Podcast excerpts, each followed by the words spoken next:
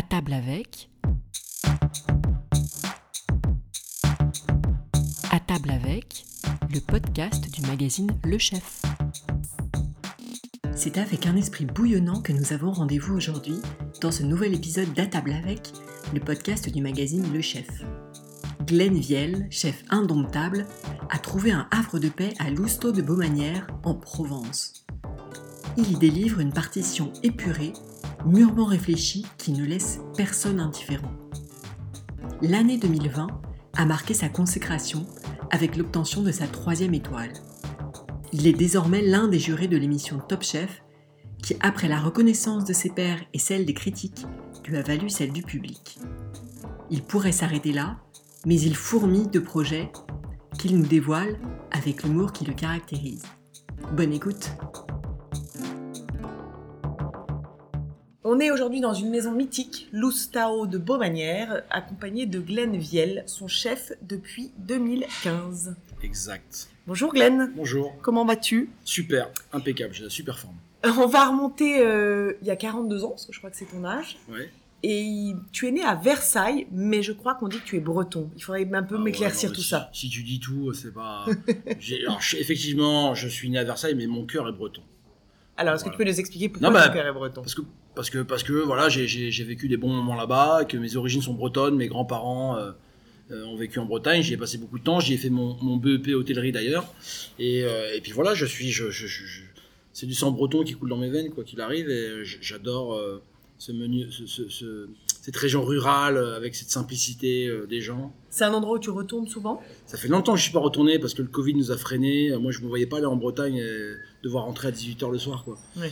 Ça m'intéressait pas. Faut que j'aille pêcher avec ma frontale. euh, euh, voilà, il faut que je vive des, des choses avec, avec mes potes. Si je le fais pas, il n'y a pas d'intérêt d'y aller, quoi. Et la Bretagne, c'est quelque chose qu'on retrouve vraiment dans ta cuisine? Bah forcément, moi, je crois qu'on peut pas renier qui on est. Et euh, j'essaie de, de- de faire un mixte entre la Provence et, et- et la Bretagne. Et euh, donc, je crois que c'est une cuisine euh, métissée, mais, Ouais. française. Méditerranéenne bretonne Ouais, c'est ça, c'est ça. Un peu, un peu, un peu de tout ça. Et alors, si on n'était pas allé euh, dans la cuisine, on aurait pu être militaire. Alors, souvent, on fait un parallèle entre les brigades en cuisine et le côté militaire. Euh, D'où venait cette idée de gendarme hein, Moi, j'ai vécu en caserne jusqu'à 20 ans.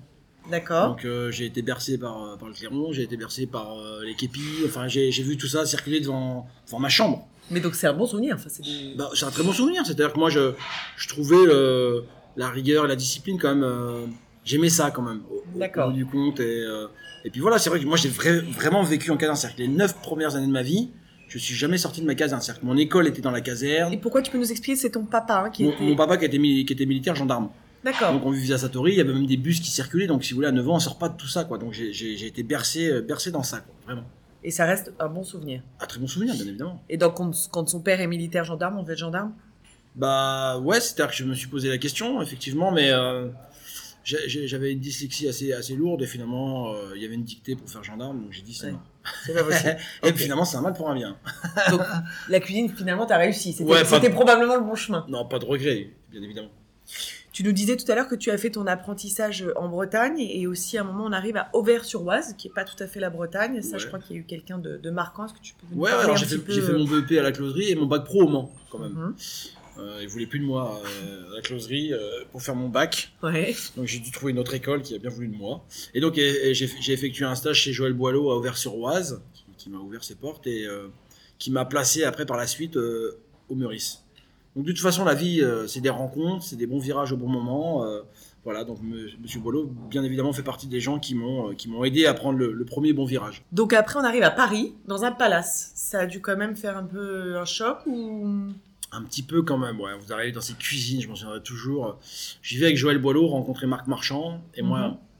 Je suis un pecno, je vous dis, j'ai- pas de vêtements, j'ai pas de chemise. euh, C'est Monsieur Boileau qui me per- qui me T'as des cheveux euh, déjà ou pas quand même? J'ai des cheveux, je suis, en, Ouais. je suis en pleine rébellion, je suis en train de les laisser pousser. Ouais. Et, et donc j'ai Joël Boileau qui me prête ses chemises, qui me prête des chaussures pour que j'arrive à peu près convenablement euh, Au Meurice. au Meurice. Et donc voilà, j'arrive dans cette, dans cette brigade, c'est ce- cet hôtel qui venait juste de réouvrir après deux ans de fermeture travaux. Et donc j'arrive, je vois ces- tous ces cuisiniers avec ces grandes toques, euh, ces grands tabliers, ces, ces cuivres, et je me dis, waouh, c'est impressionnant. J'arrive dans un, dans un truc euh, qu'on voyait qu'à la télé, quoi. Et donc voilà, j'arrive comme ça, euh, par la petite porte, euh, avec beaucoup d'envie, mais peu d'expérience, et ça a été difficile quand même. Tu as fait combien de temps au Meurice? J'ai fait deux ans et demi. Ah, donc tu as tenu, c'était difficile. Ouais, j'ai tenu, j'ai tenu, j'ai tenu, mais j'ai pleuré pas mal quand même. ouais, ouais, j'arrivais, j'avais, on arrivait le soir, euh, bah, vous quittez un peu la, la, la famille. Très peu de temps avant, j'avais perdu ma maman quand même, donc j'étais encore dans l'émotion du truc. Euh, bah, vous rentrez le soir, vous faites des, des horaires difficiles. La, la cuisine était dure quand même, hein. c'était un, c'était Oui. un métier quand même assez dur. Enfin, c'est toujours dur, mais aujourd'hui, quand même, plus d'écoute. euh, un peu plus voilà. de considération Ouais, des- exactement. des- de l'humain. Voilà, exactement. Bah, C'était comme ça. J'ai pas de regrets par rapport à ça, mais c'est vrai que par moments, je rentrais un peu, un peu, un peu euh, désabusé, un peu fatigué, avec des doutes. Et puis je me suis accroché parce que finalement l'éducation que j'avais eue avec mon père, qui était assez stricte et dure, m'a permis, je crois, de, de passer cette étape-là et, et, et je le regrette pas. hein.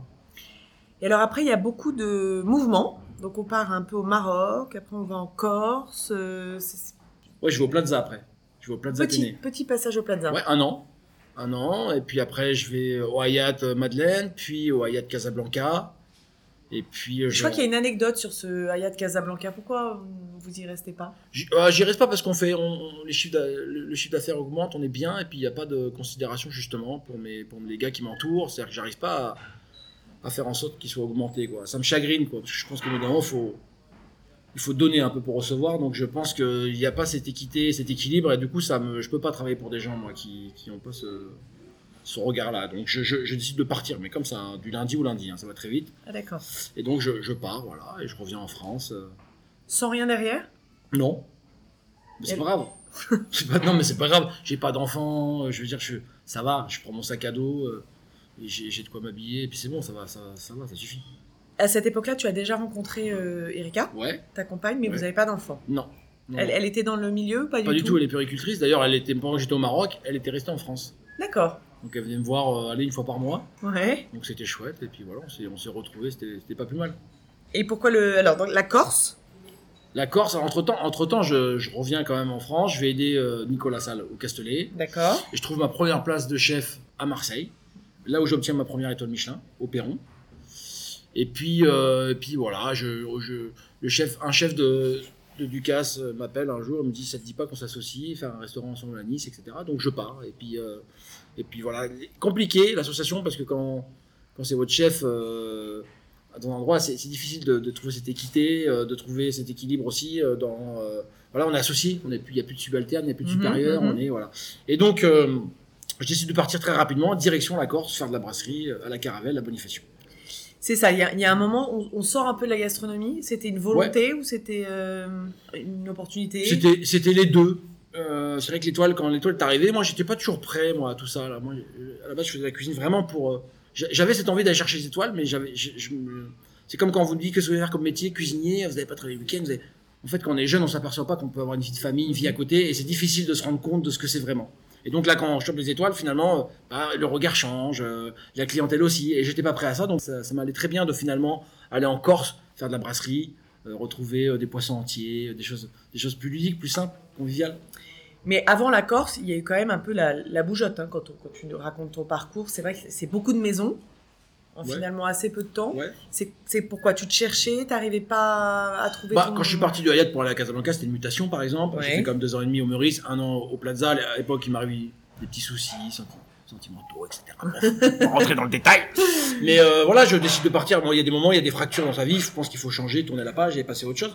Mais, euh, mais c'est vrai que j'ai eu la bougeotte parce que je suis fils de militaire et qu'on a déménagé tous les trois ans. Oui, c'est vrai, ça, ça tu. Donc je pense que ça a joué dans, dans On l'a- pas dans ma dit. fréquence de changement Ouais, de maison. on l'a pas dit, mais quand t'es jeune, tu dis jusqu'à 9 ans j'ai vécu en caserne. Ça, ça bougeait beaucoup? C'est Ouais, c'est je- quoi une ouais. vie de fils de militaire? Bah déjà c'est très, très strict à la maison, ça, ri- ça rigole pas, c'est-à-dire pas de télé le soir quand vous avez école le lendemain, même quand vous avez 20 ans. Euh, Ouais. voilà, euh, quand fallait rentrer à minuit, il fallait pas rentrer à minuit une, fallait rentrer à 23h59. Ouais. Et, euh, et donc c'était euh, très très strict. Mais euh, on a déménagé tous les 3 ans, ce qui a, ce qui a fait de moi, je pense, l'homme que je suis bien évidemment aujourd'hui, mais je pense que j'ai cette faculté à m'adapter. D'accord. Voilà, je, je, m'adapte vite aux gens. Enfin, je suis pas. Ça fait pas peur d'être le nouveau quelque part. Non. Voilà, je pense que ça, ça aujourd'hui, ce qui a fait ma force, c'est peut-être ça, quoi. Je m'adapte vite aux endroits où je me trouve. Tu avais des frères et sœurs Moi, j'ai un grand frère, ouais, Erwan. D'accord. Avec qui vous avez vécu cette vie de caserne euh, Exactement. C'est mieux d'être deux, non? Euh, ouais, certainement, mais enfin, c'est bien castagné quand même. Et donc en Corse, c'était plutôt saisonnier l'été? Ouais, l'été, à fond, à fond. euh, pendant pendant trois ans, j'ai fait euh, des saisons en Corse et puis euh, l'hiver, on allait à la Réunion avec ma femme. Mhm. Moi, je travaillais à fond, euh, 7 jours sur 7 pendant 5, 6 mois. Et puis après, c'est ma femme qui faisait l'inverse. Et là, à ce moment-là, je m'occupais de ma fille. Au bout de la quatrième année, me- Nicolas San m'appelle pour, faire, euh, pour prendre sa place finalement au Kilimanjaro. Euh, Dans la collection à Courchevel, K2, oui. Exactement. Voilà, il devient exécutif. Je prends la place de, de chef qu'il avait avant. Et puis, euh, et puis j'arrive avec mes, avec mes équipes, mes amis, l'OL, Anthony, enfin tous ceux qui sont autour de moi encore aujourd'hui. Ouais.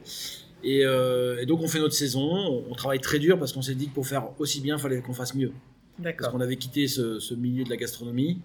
Et, euh, et donc on savait très bien qu'on allait juger euh, et observer. Oui, parce qu'en fait, quand tu rejoins euh, Nicolas euh, à Courchevel, en fait, l'été, t'es plutôt euh, en mode brasserie Ouais. haut de gamme. Ouais, t'es plus dans cette gastronomie. Non, non, mais je l'avais quitté depuis trois ans déjà. Ouais, donc c'est difficile en hiver de repartir là-dessus. Gros challenge. Bah ouais. On était excités. Hein. euh, puis on avait encore la, la foule de la jeunesse, je dirais. On était, on était super jeunes, euh, voilà, t'en- infatigables. T'as encore un peu de Non, mais c'est vrai, mais c'est quand même plus dur pour se lever le matin, malgré tout. Mais là, on faisait 6h minuit tous les jours, quoi. Ouais. C'est-à-dire qu'on allait faire même les petits déjeuners pour, euh, pour essayer que nos équipes soient pas trop fatiguées, quoi. On s'est dit, c'est mieux si nous qui, sont, qui sommes fatigués que, que nos équipes. Donc, on a cravaché très, très dur, et finalement, le Michelin tombe et on a deux étoiles. Donc c'est- ce, ce côté Corse l'été, Courchevel l'hiver dure deux saisons de- Deux, saisons, années, ouais. Après, difficile d'allier les deux, quand même. Ouais, c'est- lourd. Bah, c'est physique, Il n'y a jamais de vacances. il n'y a jamais de vacances. D'accord. Donc Corse, Kilimanjaro pendant deux saisons et après tu fais une année au Cheval Blanc Oui. Donc, à. Courchevel. Ouais, comme chef exécutif. comme chef exécutif Pour Yannick Aleno, voilà. et Bora Bora. Voilà, bon, Quelle idée ah. bah, En fait, je, je rentre et puis je reçois un coup de téléphone d'une personne qui me dit Oui, euh, voilà, je- on cherche quelqu'un pour former un peu nos équipes. On a su que vous étiez là. Je sais pas comment, pourquoi. Enfin bref, je dis Allez, euh, on y va, on n'a rien à faire. Je suis chez mon père. euh, autant qu'on aille passer un bon moment en famille euh, sur une île qu'on connaît pas. Donc avec ta femme, monde. ta fille. Exactement, donc on part. Bon, je travaille dur aussi là-bas parce que c'est pas facile, les îles, hein, c'est pas si simple que ça. On fait 2-3 mois, hein, c'était de la formation. hein. Je reviens, enfin, je... entre temps, je reçois un coup de téléphone de Monsieur Charial. Je suis à Bora Bora. Ah. Je me souviens encore. Je me souviens encore, j'étais dehors, là, à l'extérieur, là, en train de prendre le soleil, et je reçois ce coup de téléphone de Charial qui me dit voilà, euh, je cherche un, je cherche un chef pour diriger les cuisines. Quand ce monsieur t'appelle, tu sais exactement qui c'est? Oui. Ouais. Bien sûr. Enfin, moi, ma génération connaît Monsieur Charial quand même. euh, Je connaissais pas la maison, je n'étais jamais venu. Ouais. Hein, euh, donc je, je l'imaginais, mais je savais pas à quoi elle ressemblait finalement. Et donc, euh, donc voilà, donc euh, je lui dis, bah écoutez, je n'étais pas spécialement intéressé au début, pour être honnête. Et euh, mais c'est pas grave, j'y allais, on, va, on se rencontre. C'est quand même beau manière, ça sonne. Pourquoi dès le départ tu te dis moyen? Voilà, je me suis dit, je préfère, je préfère repartir de zéro presque, créer une identité à travers une maison que je vais façonner, sculpter. Et puis finalement, M. Charles me passe me voir, on va discuter, etc. Puis je visite le lieu, surtout, je visite le lieu et je me dis, waouh, j'adore. En fait, toute ma vie, j'ai cherché un lieu. Et en fait, je suis arrivé ici, je l'ai trouvé, quoi. On a fait beaucoup de palaces, mais en fait, est-ce que je, je suis quelqu'un de palace? Non.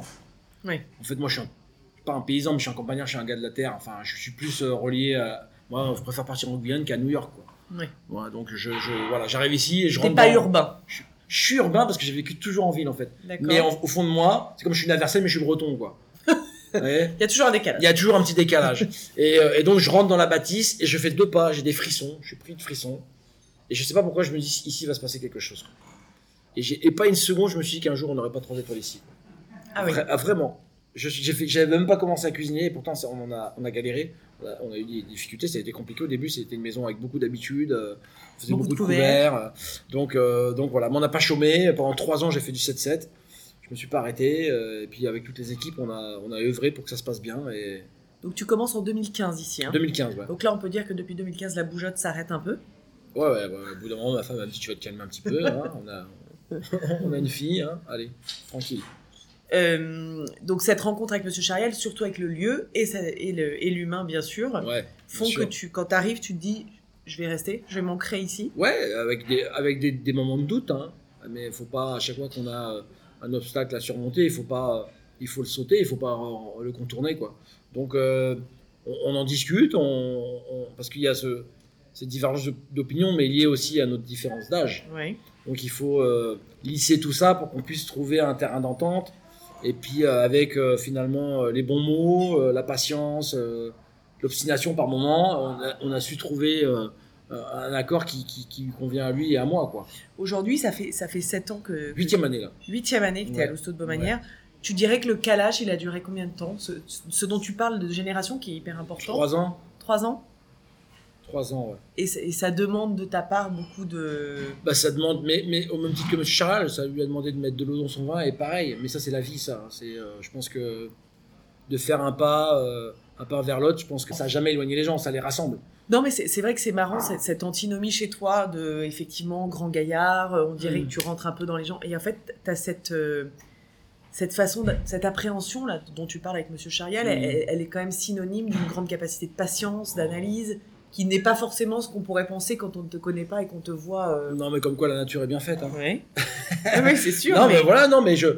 Vous avez un monsieur, un monsieur de- devant vous, qui est une institution, qui est, qui, qui est là au travail tous les jours, qui aime la maison, euh, c'est sa maison, euh, qui aime le métier, euh, qui travaille d'arrache-pied du matin au soir.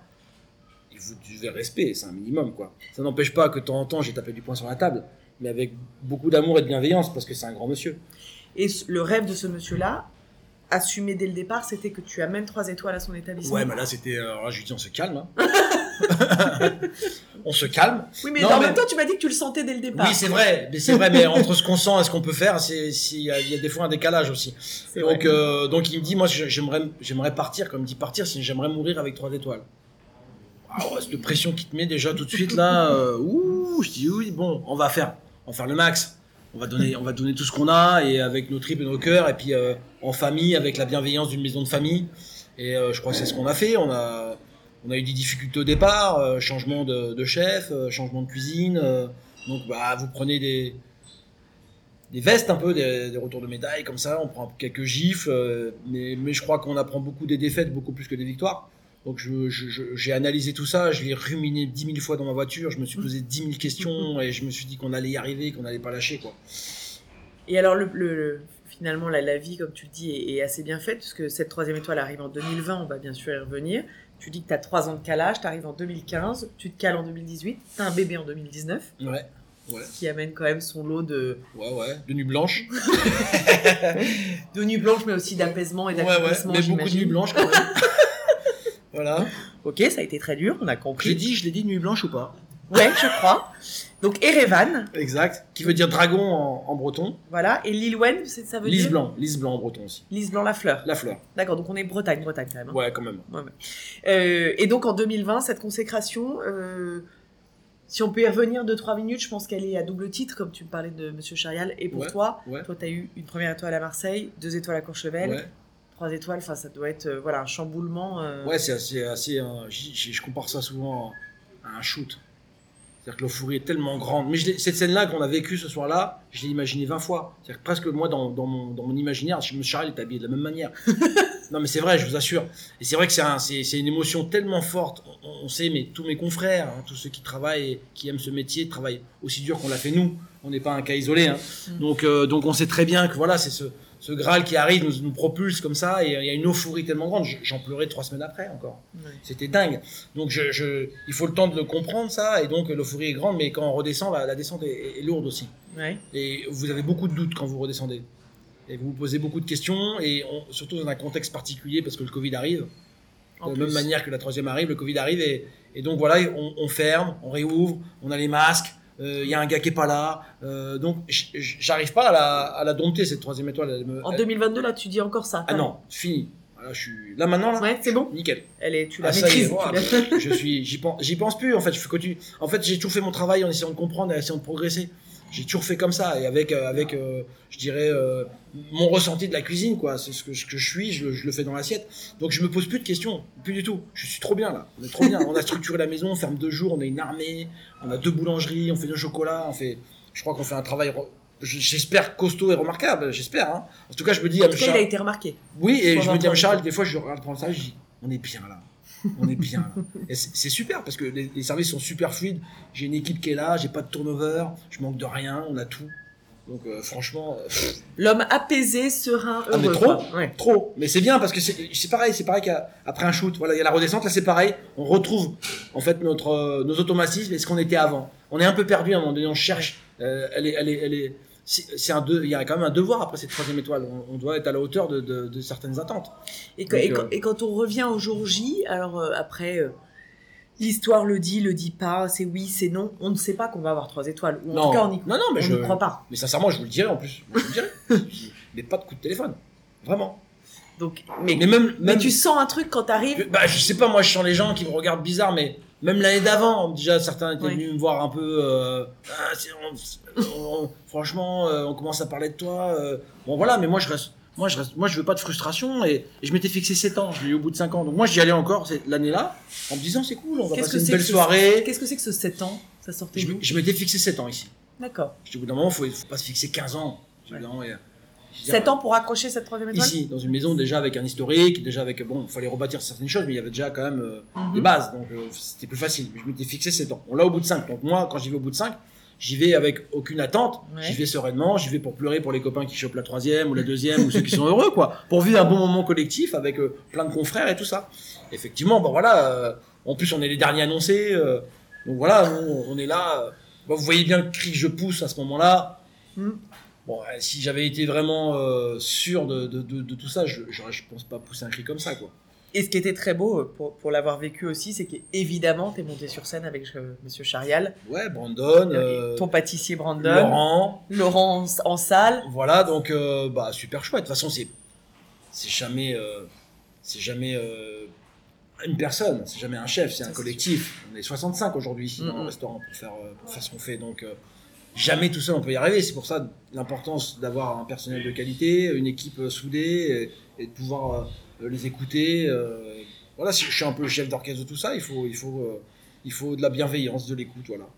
Et ici, tu as, construit beaucoup de choses. Alors évidemment, quand tu es arrivé, tu nous as dit c'était une maison, une très belle maison, ça je pense que personne n'en doutera, mais une maison avec un petit peu de quelques années, peut-être Ouais. moins de dynamisme. Tu as Mhm. apporté beaucoup de choses ici. Est-ce que tu peux nous raconter un peu tout ce que tu as mis en place? choses, Ouais. hein. Ici, j'ai poncé les, j'ai poncé les chaises en terrasse. j'ai fait de la peinture dans les couloirs. euh, on en a fait des choses, vraiment beaucoup. euh, on a fabriqué des choses de nos mains. euh, on a acheté de la vaisselle aussi. Enfin, on a fait beaucoup de choses pour pour redynamiser et, et créer l'envie, quoi. Et, et voilà, on je pense qu'on y a réussi parce que j'ai une équipe soudée. Encore de, encore, je le dis encore une fois parce que c'est hyper important, mais depuis le début. Donc c'est génial, mais. Ouais, on a créé plein de trucs, on a relancé les potagers. Attends, on a- attends, raconte-nous ça, ça bien. Le potager, c'est pas rien, il y en avait pas. Il y, en- avait, mais c'était petit en fait. Là, il y avait des abricotiers là en contrebas du parking. On a refait un potager. On va en refaire un l'année prochaine. On va forcément faire une peut-être une salle de yoga dans la grotte qui se trouve là-haut. Euh, on a encore plein de projets. On a créé une chocolaterie, une boulangerie. On a fait, euh, on a une, maintenant une potière qui est à domicile, qui est salariée de la maison, qui vient travailler tous les matins pour fabriquer notre vaisselle. Une partie en tout cas. Euh, on a un hectare de blé qui nous permet de faire un pain 100% Beaumanière. Voilà, ces petits trucs, mais je sais pas si le client ressent, mais nous ça anime L'envie, ça anime euh, ce côté artisanal euh, de, de notre métier, quoi. Cette aussi- fragilité un peu. Il y a aussi des ruches, Il y a des ruches, il y a des poules, il y a des des cochons. fermes. Ouais. Euh, voilà. et, Tu fais ton propre engrais au compost. Oui, alors on le faisait avant, mais maintenant on a les cochons, donc on donne tout aux cochons. D'accord. Voilà. Mais ici, il n'y a, pas de- y a pas de plastique, il n'y a pas de. Voilà, on laisse pousser comme ça pousse. donc c'est non, enfin, on a encore plein de choses à faire, mais ce qui est génial, c'est qu'on a encore plein d'idées. Donc c'est euh, c'est pas fini, quoi. Je veux dire. euh, Et t'es très moteur sur toutes ces idées-là. D'où ça te Ouais. vient C'est quoi c'est- c'est- Mais tout le temps, on dort jamais. Non, mais je Bah, tu peux en faire des enfants alors. Ouais, presque. quoi. Mais non, mais la vérité, c'est que même de- devant la télé, des fois, tu regardes un film, t'as rien vu du film. Parce que tu Mais des fois, je pars d'ici, j'arrive chez moi, j'ai même pas, je me suis même pas aperçu que j'ai roulé. Non, mais, t'es habité. mais je pense que, mais comme beaucoup de mes confrères, je pense que ce que je dis là, il y a beaucoup de mes confrères qui vont se retrouver, c'est sûr. C'est sûr. Quand on a un plat, des fois, on trouve pas la solution, comme on en fait une fixette. Moi, ça peut, moi, ça peut me durer le muge. Le muge, je l'ai eu en tête euh, pendant un mois. Tous les quoi matins. le muge? Je muge avec la poutarde, l'amertume inversée, etc. Euh, Et ça, j'ai, j'ai mis un mois à le caler. Tous les matins, j'arrivais, la tête vide, le palais vide, et je goûtais pour essayer de comprendre mieux. Et bam, bam, j'ai fait 100 recettes. J'ai fait 100 recettes. Ça a été un casse-tête. Mais en même temps, c'est génial d'avoir, d'être animé comme ça par ça. Je veux dire, qu'est-ce que, si je me couchais le soir et je m'endormais comme un bébé, peut-être ça, m'embêterait un peu. Et comment on fait justement pour euh, continuer à avoir cette passion? Bah, je sais pas, elle est naturelle, hein, on se force à rien. hein. Je, moi, j'ai envie de comprendre, j'ai envie de laisser. Moi, ce qui me, ce qui me plairait euh, dans tout ça, c'est de laisser euh, deux, trois gestes à la cuisine française, quoi. Deux, trois idées qui seraient répétées dans 100 ans. J'adorais. Alors, on peut, on peut en citer une aujourd'hui, je sais pas si elle durera dans les, dans les âges, mais tu as fait des. hum, Les cahiers d'assaisonnement. Voilà, cahiers. Ouais. Tu peux nous dire exactement ce que en c'est fait, c'est- quand je fais, je fais le tour de toutes les tables à chaque service, et des fois, j'ai des clients qui me disaient Ah, c'est c'est un peu trop salé. En fait, je mets pas de sel, moi, dans mes, dans mes jus, par exemple. Mhm. C'est- C'est que du corset. Et je me suis dit que peut-être la barrière était très fine, très mince, entre le salé et, et le corset. Donc je me suis, je me suis penché sur le sujet. Et donc euh, on a fait des, des bouillons, on va dire monoproduits, qu'on fait réduire à outrance. Et finalement, toute matière liquide devient solide à un moment donné. Donc on en a fait des cailloux, euh, de carottes, euh, de langoustines, euh, qu'on vient râper. euh, plutôt que de mettre du sel, on vient râper. Voilà. Donc, tu, Mais- tu condimentes avec des cailloux ouais, ça. qui sont issus de réduction d'un monoproduit. Voilà, c'est quelque chose qu'on a breveté. Ouais. Voilà, c'est super bien. Mais je le fais que sur un plat. Parce que je trouve que la bonne idée, c'est pas une idée qu'on doit répéter. Ah, Sinon, ça devient une mauvaise idée. Donc je le fais sur un plat et il n'est pas toujours, il est pas toujours là.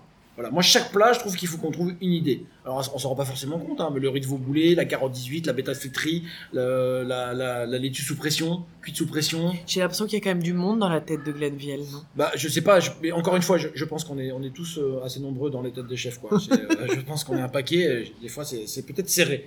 Mais, euh, mais je pense que c'est le cas pour, pour beaucoup de chefs. On est animé. On est, moi, je suis animé par la création. Je suis animé par l'idée de chercher des choses qui peuvent paraître simples, mais qui ne le sont pas vraiment. Moi, ce qui m'intéresse, la cuisine, c'est pas, euh, c'est pas une démonstration, la cuisine. La cuisine, c'est un ressenti.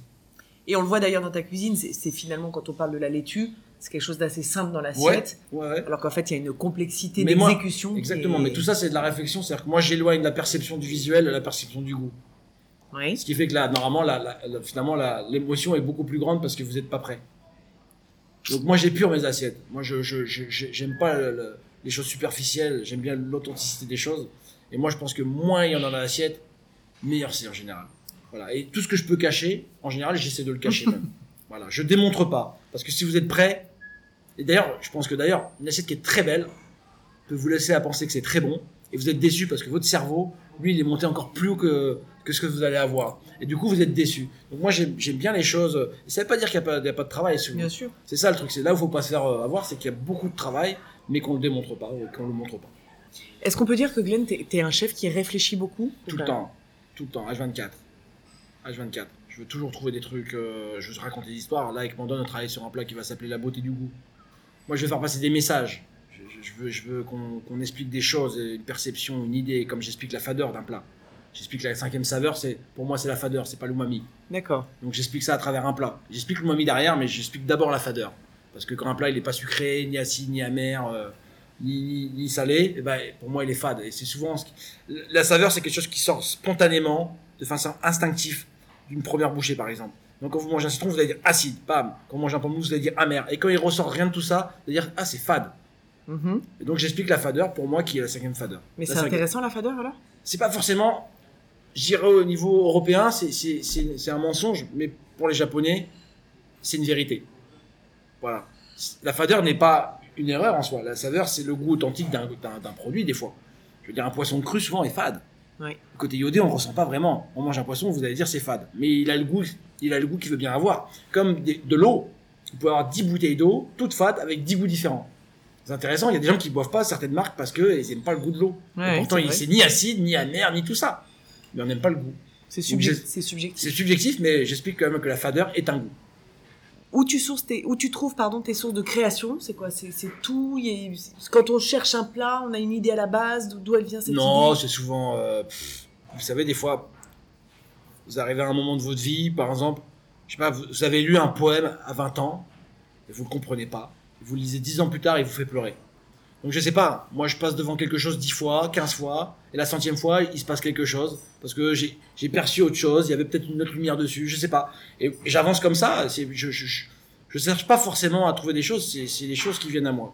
Tu t'étais laissé 7 ans pour avoir 3 étoiles. Ouais. Elle est arrivée au bout de 5. Il se passe quoi dans les prochaines années?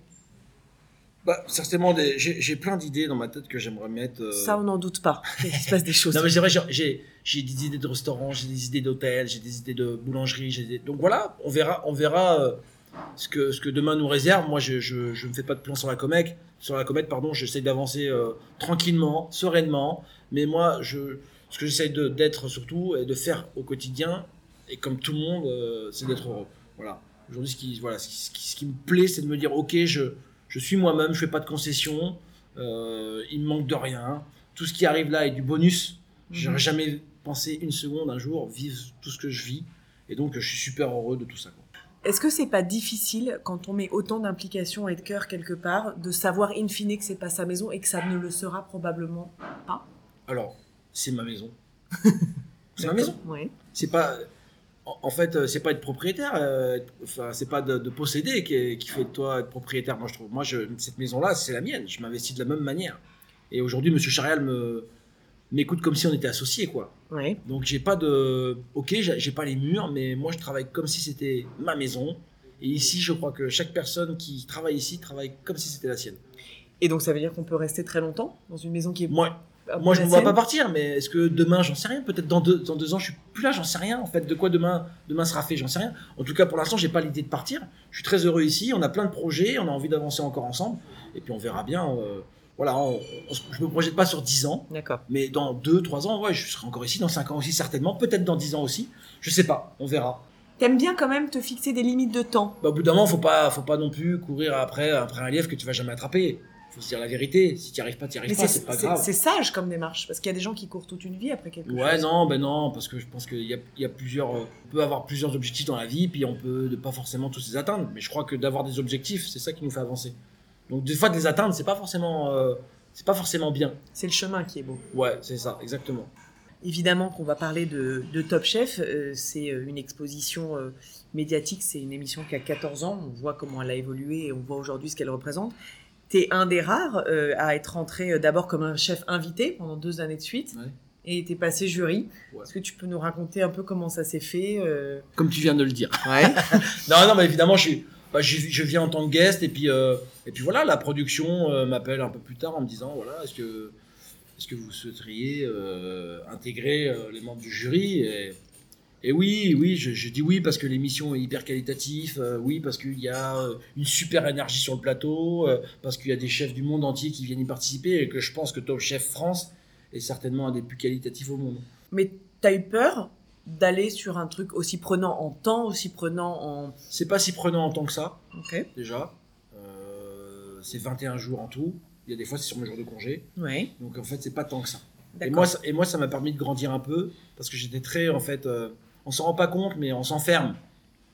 On s'enferme dans une bulle, dans une coquille. Dans ce, tu- ce- Ouais. ce dont tu parlais tout à l'heure, Ouais. ce, ce truc qui te lâche jamais. C'est ça. Et, et de temps en temps, je crois que c'est bien d'aller capter de l'énergie des autres. C'est ce que je me suis refusé à faire tout le temps. C'est-à-dire pas de, pas de restaurant étoilé, euh, pas de magazine, euh, pas de, pas d'émission. Chef Table, j'ai jamais j'ai regardé Chef Table avant d'avoir trois étoiles. Mhm. Donc euh, des des choses comme ça, je me suis, euh, me suis euh, obligé à certaines règles et à une certaine voie que j'ai essayé de respecter jusqu'au bout.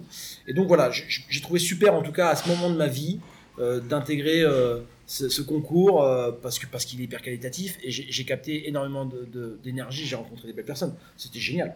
Donc là, on vient de finir la Saison 13e 13, ouais. saison 13. T'as pas gagné? Non, j'ai pas gagné. j'ai pas gagné. Mais j'ai gagné quand même. Oui, bien sûr, c'est beau. Voilà. J'ai gagné quand même. Ton candidat était en finale. génial, génial. Pour lui, génial parce que en vérité, ce qui, ce qui montre que voilà, je pense à la fin du bal qu'on paye les musiciens parce que Arnaud n'était pas pressenti pour aller jusqu'en finale. Et puis avec avec euh, un peu de pugnacité, un peu de persévérance, euh, Beaucoup de travail. beaucoup de travail et puis de l'écoute parce qu'on échangeait beaucoup aussi.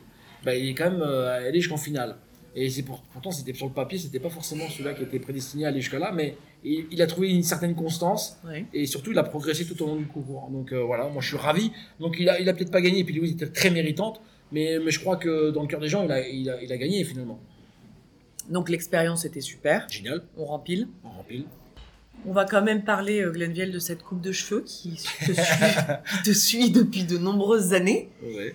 Pourquoi on lâche pas ses cheveux Pourquoi on coupe pas ses cheveux Il y, a- un truc, chez moi j'aimerais comprendre le pourquoi. La peur. La peur.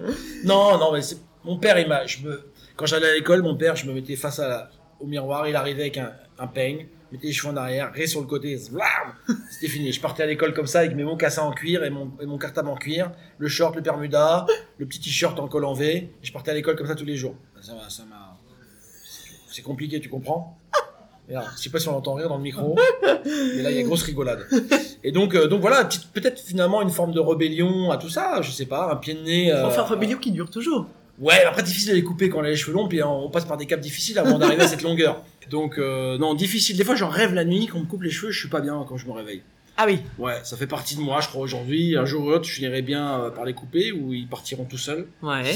Mais ça fait partie de la vie, voilà. Pour l'instant, j'ai pas envie de les couper. Donc on les garde. On les garde. Donc on les retrouve l'année prochaine à la télé, tout ça. ouais, il y a des grandes chances. Ok.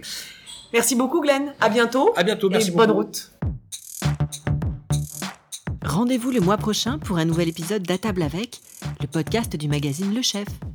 En attendant, si vous aimez notre podcast, laissez-nous un commentaire et 5 étoiles dans l'appli Apple Podcast ou dans votre appli de podcast préférée.